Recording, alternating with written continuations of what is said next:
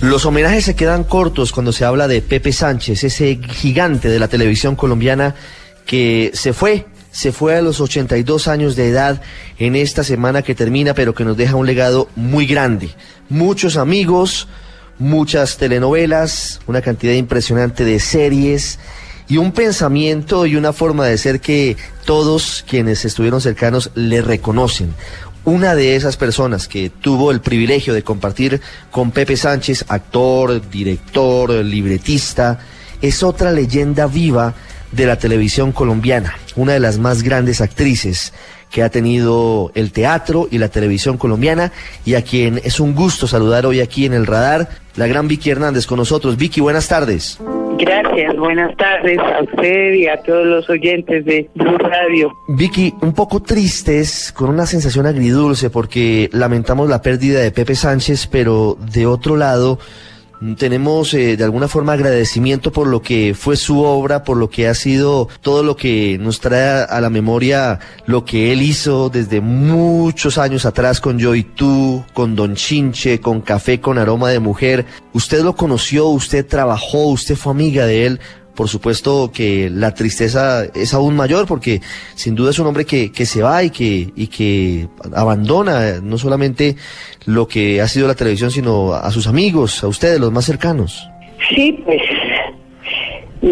lo único que sabemos todos es que, que en cualquier momento abandonamos el planeta, pero uno con personas como Pepe, uno cree que son como para siempre, como que son eternos porque son tan vitales, son tan creativos, son tan alegres, divertidos, a pesar de que podían eh, entristecerse también y tener problemas. Pero era gente con gente como él con una capacidad tan enorme de transformar cosas, de contar, de transmitir. Es una pena enorme que se haya ido. Recuerdo un papel suyo en Romeo y Buceta, en donde usted compartió con Pepe Sánchez, pero yo creo que, que esa relación de amistad y de, y de trabajo se remonta muchos años atrás. Sí, yo conocí a Pepe cuando yo era niña. Yo conocí a Pepe cuando se hacía televisión en blanco y negro y en directo. Él eh, fue de los primerísimos que hizo televisión con Héctor Rivas, con Monsalve, con Sánchez, el papá de Sánchez Cócaro con Omar, con Erika Cruna, Ana Mojica, Mari Carmen Gordon, Anuncia Romero, Bernardo Romero Lozano, Linares, eh, Enrique Urrea, Carlos Pontón. Bueno, son los que yo todavía recuerdo. Yo estaba en el grupo escénico infantil de Pulido y, y, los niñitos teníamos dos programas en televisión, El Mundo del Niño y Ábrete Sésamo. Y mi hermana, que en realidad era la actriz, mi hermana mayor, trabajó mucho con Pepe en los comienzos de la televisión, hicieron muchos telediactos, hicieron teatros. Y, y tengo inclusive muchas fotos en blanco y negro de Pepe muy joven. Era un, un señor muy joven, delgado siempre, muy aconductado, muy, muy bien hablado, muy simpático, lleno de bromas, de chascarrillos, de un gran sentido del humor. Luego lo conocí mucho más cuando yo ya fui, digamos, eh, adolescente y cuando ya fui actriz, joven, adulta, pero joven. Y me divertí mucho trabajando con él, ¿sabes? Era muy rico trabajar con él. ¿En qué escena, en qué producción o cómo se divertía trabajando con Pepe? ¿Qué recuerda en particular eh, Vicky Hernández? Muchas cosas, nos entendíamos eh, con pocas palabras. Él tenía una manera muy eh, cachaca, si se puede decir así, de dirigir. No era una persona de gritos o de exasperarse o ni... No, era calmado y prefería el humor, prefería el humor negro y la parodia cuando, cuando dirigía. Mm, hicimos un cuento muy lindo, el primero que se hizo en RTI que se llamaba Vivir la vida. Y fue, fue muy bello y entre otras fue de los primeros papeles serios o, o grandes que hizo Jennifer, hacia de una nuera mía. Eso lo dirigió Pepe con Juan que Fue muy hermoso ese cuento muy lindo. Jennifer, que, que fue esposa de Pepe. Hicimos varias cosas. Hice una película con él que nunca vio la luz, como en el año 66 o 67. La hizo Víctor Cadena, que también murió, que le decíamos el piloto.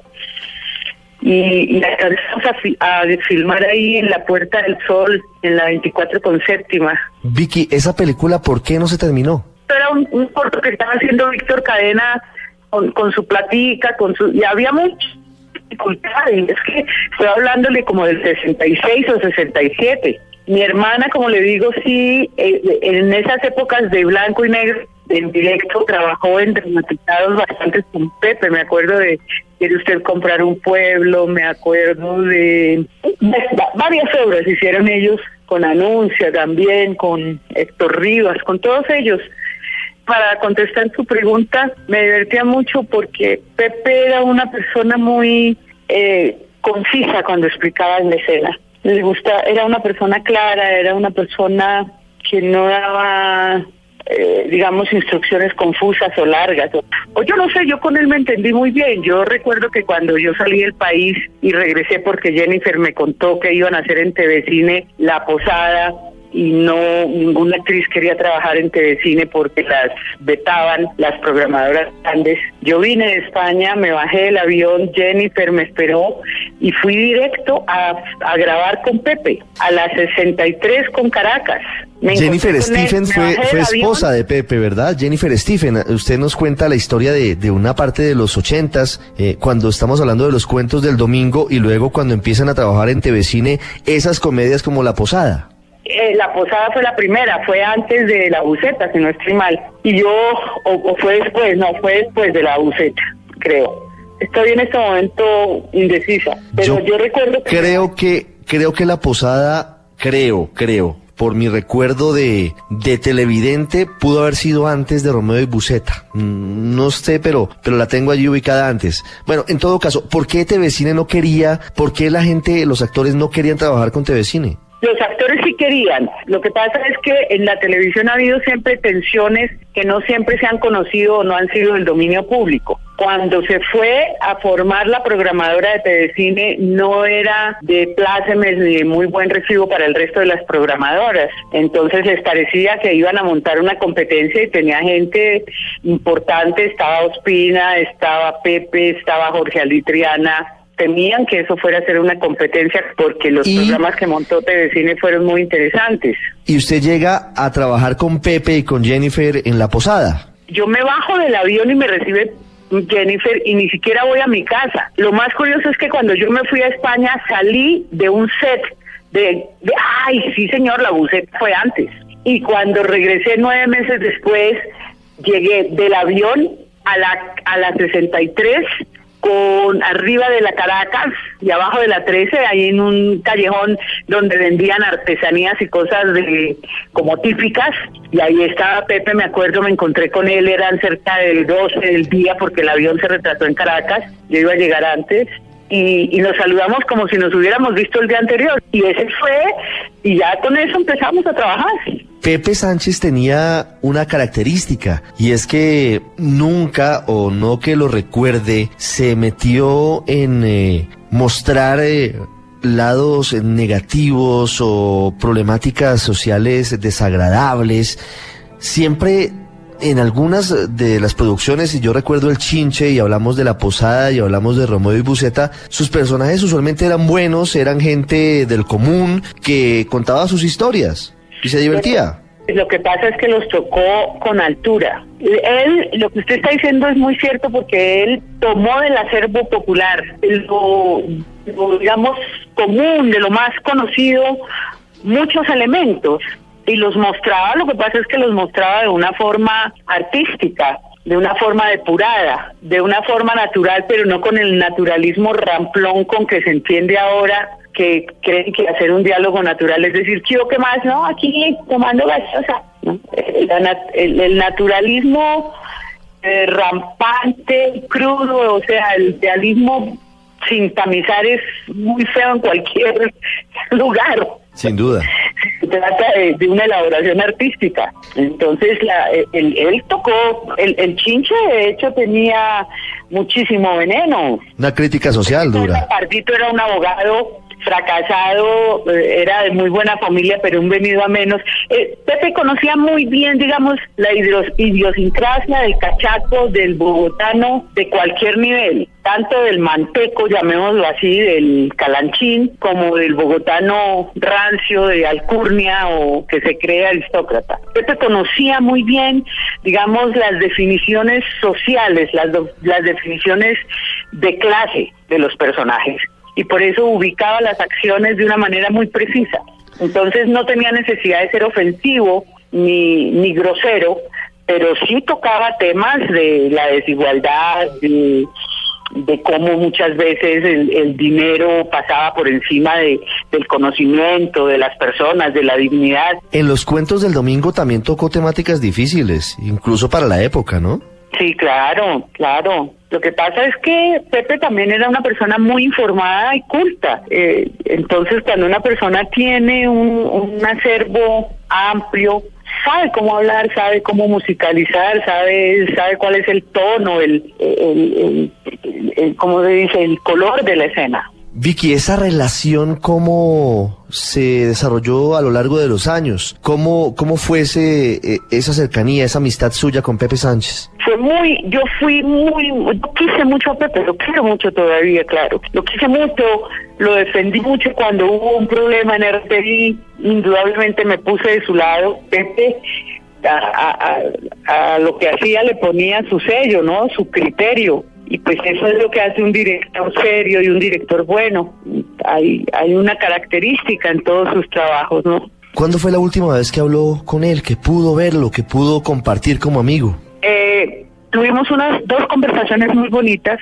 Una hace relativamente poco en un en una entrevista que me hicieron en el canal Señal Colombia y a él también. Yo salía y él entraba y nos sentamos en una cafetería y y fue una conversación como jamás la habíamos tenido. Mm, me dijo cosas muy, muy, muy bonitas, cosas que yo no pensé que Pepe pensara o sintiera hacia mí. Me, habló de, que él apreciaba mi solidaridad, mi lealtad, mi, mi tranquilidad.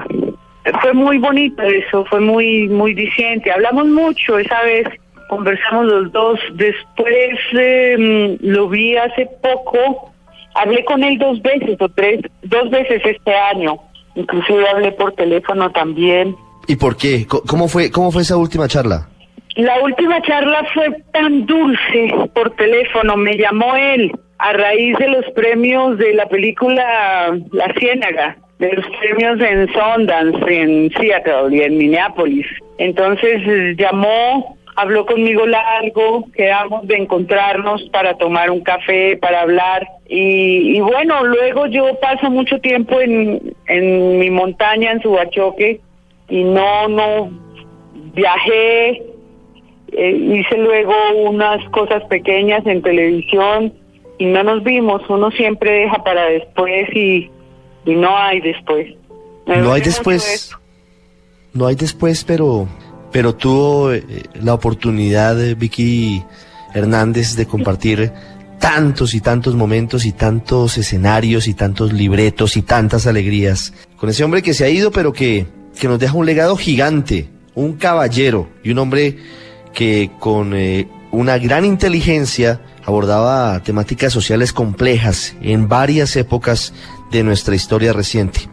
Vicky Hernández, gracias por eh, estos minutos para recordar a Pepe Sánchez. De verdad que ha sido una charla muy, muy agradable. Yo quisiera que ese legado de Pepe realmente lo apreciemos, lo valoremos, porque además es necesario que la televisión, el arte dramático, los artistas, los actores tengamos mucha más consideración hacia nuestro propio trabajo y hacia el público y él fue disciplinado y fue una persona afable, amable, trabajador incansable, gran cultivador de la palabra, de, del sentido de lo, de lo social. Y eso se ha perdido mucho. Ojalá ese legado ilumine de verdad el camino de los que sigan el arte dramático.